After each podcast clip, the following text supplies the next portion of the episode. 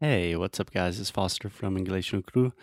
So, I just wanted to give you a quick heads up that this is part one of a series in which Alexia and I talk about travel, one of our favorite things. So, in this episode, we talk about where to stay on international trips. And as always, if you want to really take advantage of these episodes, you can pick up the worksheets at EnglishNoCru.com. Ok, on with the show.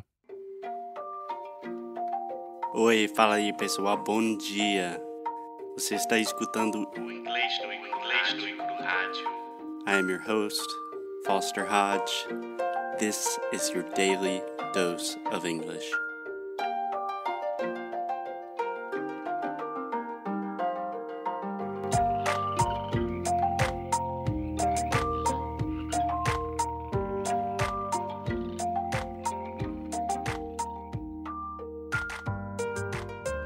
Hey, hey, Alexia. Hey, Pastor, how are you? I'm doing great. Can't complain. How are you? I'm fine. I'm exhausted I am exhausted. Yeah. Why are you exhausted? because of yesterday. We took the dogs to the dog park and we had to buy new leashes, Mhm. harness. Har- What's the different difference between harness and leashes? A leash is just your normal coleira, right? But a harness is one that takes the dog by the chest, so has more straps, and when the dog is really running, it doesn't hurt their neck. It doesn't pull. Yeah, but coleira Mhm. for us is everything. Yeah. Yeah, I think we just make that difference because like a harness you also use in rock climbing, that kind of thing, is something that really supports you.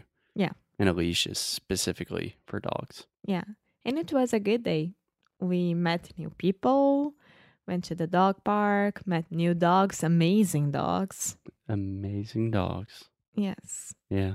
This podcast is not about dogs. I don't know how that started, but I think it is relevant because first, you are traveling, right? Yes, I am. And second, I'm also traveling. Just because I'm in the US does not mean I'm not seeing new things, learning about new ideas, meeting new people. And that's what we're talking about today. Yeah. Our favorite thing travel and dogs and food and, and sleeping. One of our favorite things travel. uh huh. Okay, so today we're talking about travel and more specifically, the difference between a traveler and a tourist. Yes. Okay. So, two reasons I really want to talk about this. First, in my previous life, I worked for an NGO, ONGI, a non governmental organization. Sometimes we say nonprofit, but I worked for an NGO in Guatemala. And the CEO of that NGO is now very famous. He has a best selling book. And in his book, one of the things he says repeatedly is said that tourists see, travelers seek. So can you translate that for me? Sim. Turistas vêm, né? Mm-hmm. E os travelers, né? Os viajantes, Viajantes é, procuram, procuram querem saber mais, querem É, participar da experiência. alguma coisa mais profunda, né? So, the real reason I want to talk about this first, I just think being a traveler is so much better. It is so much more of a rich experience. And I think anyone that's interested in traveling should focus on being a traveler and not a tourist. Secondly, for language learning, if you are a traveler, you are probably going to learn a lot more about language and culture. Yeah. So today I just want to talk about some of the differences between tourism and traveling and how you can just try to be a little bit more of a traveler in your travels. Does that make sense? Yes, it does. Ha. Awesome. Ha. Yes, it's not yes it makes. If someone says, "Does that make sense?" Yes, it does. Yay. Okay, so we just have a list of things. Some of these I don't know if I agree with or you agree with, but let's just talk about them. Okay? Okay. Okay, so step one on the list the difference between tourists and travelers is that tourists traditionally stay in your typical places like hotels, you know, like a big famous hotel or the easiest, most comfortable place to stay. Travelers will look for something more local, Like, Like- hostels, like a hostel. hostel. That is the ah sound. Prato chato hostel. Or an Airbnb, something that helps them live more like a local, right? Yeah. In in our case, house sitting. Yeah. So we are taking it to the next level and just straight up living other people's lives, taking care of their dogs, using all of their stuff. That's a different story. But if you think about it, it's an uh, how do I say that? Anthropological. anthropological. It's an anthropological um experience. Yeah. Or you could just say a cultural experience. But yeah, yeah, sure. And if you think about it, staying in a hotel, I like hotels. It's fun. I love breakfasts in the hotels. The best part of it. Yeah, yeah. Some hostels are doing good breakfasts nowadays. That's a strange word, breakfast is.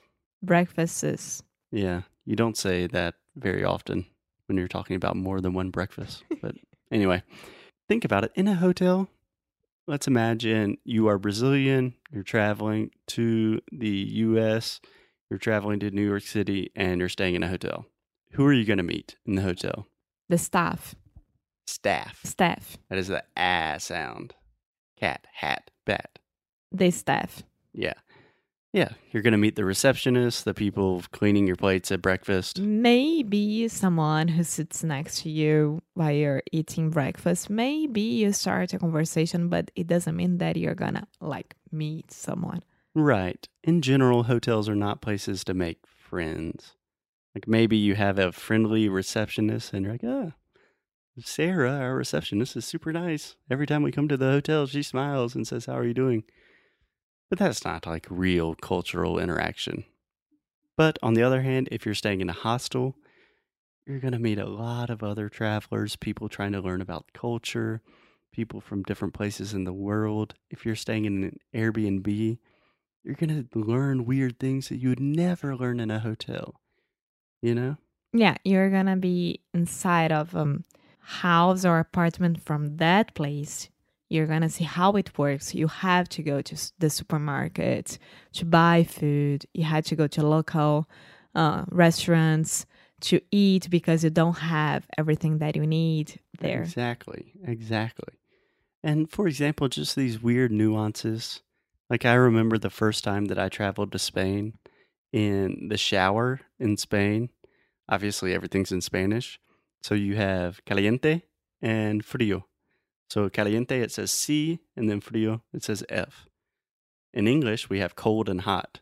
So when I see C, the It's letter C, I'm thinking, ah, cold, but it's actually hot. So my first like week in Spain, I would get in the shower and I'm tired, and I would just turn the C on full blast, and it was so hot, you know. Yes. Or here, um, when you had to turn on the the shower, you had to to how to say that to pull the bath, you know? Yeah, yeah.